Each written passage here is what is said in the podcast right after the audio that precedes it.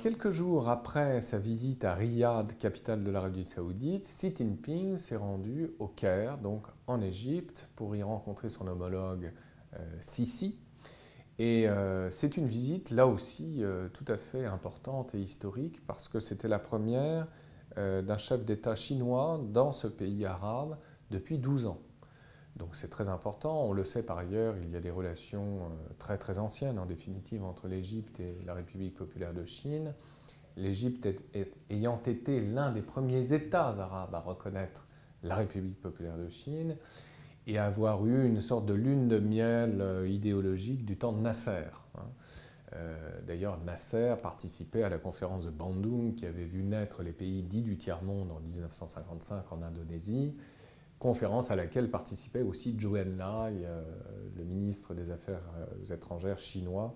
euh, de l'époque. Bon. Donc relation très ancienne, mais relation nouvelle en même temps parce que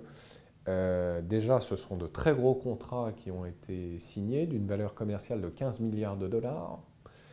auquel s'ajoute un prêt d'un milliard de dollars de la part de la Chine pour un pays de 90 millions d'habitants qui en a bien besoin évidemment. Une façon pour la Chine de rappeler euh, son intérêt pour cette partie du monde en créant, rappelons-le, au mois de mai de l'année dernière, une base militaire à Djibouti, c'est-à-dire en amont du canal de Suez, dans cette région même où la Chine, il y a quelques années seulement, a créé une vaste zone industrielle avec des investissements de près de 500 millions de dollars ce qui n'est pas une somme fantastique comparée à, toutes celles qui ont été annoncées précisément par Xi Jinping lors de sa visite au Caire. D'une part, il a paraffé donc euh, tous ces contrats euh, pour une valeur commerciale de 15 milliards de dollars euh, dont je parlais à l'instant, contrats qui en définitive, on le sait aujourd'hui, avaient déjà été préparés et négociés lors de la conférence de Johannesburg en décembre de l'année dernière, donc c'est tout récent, lors euh, du forum Chine-Afrique, le fameux euh, FOCAC. Bon. Et lors de cette tournée donc, diplomatique en Égypte, Xi Jinping, par ailleurs, a rappelé à qui voulait l'entendre que l'Égypte, comme l'Afrique du Sud précisément, était l'un des deux seuls États africains membres de la Banque asiatique des investissements pour les infrastructures créée par la Chine il y a maintenant près d'un an euh, qui est évidemment euh, une euh, réponse alternative au modèle du FMI. Et à cette occasion également, Xi Jinping a rappelé que la Chine allait financer à hauteur de 45 milliards de dollars, donc là, ce sont des, des, sommes évidemment beaucoup plus conséquentes, pendant près de 7 ans, la construction de la nouvelle capitale administrative de l'Égypte, qui va se développer à quelques kilomètres du Caire, et qui sera, en termes de superficie, aussi grande que Singapour. Et cette ville nouvelle qui va sortir des sables en Égypte, financée par la Chine, sera dotée également, pour vous donner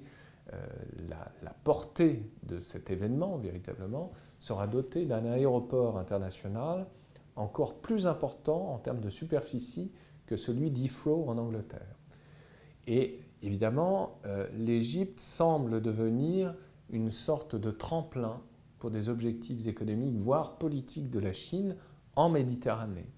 Parce que manifestement, même si euh, nous n'avons pas eu d'informations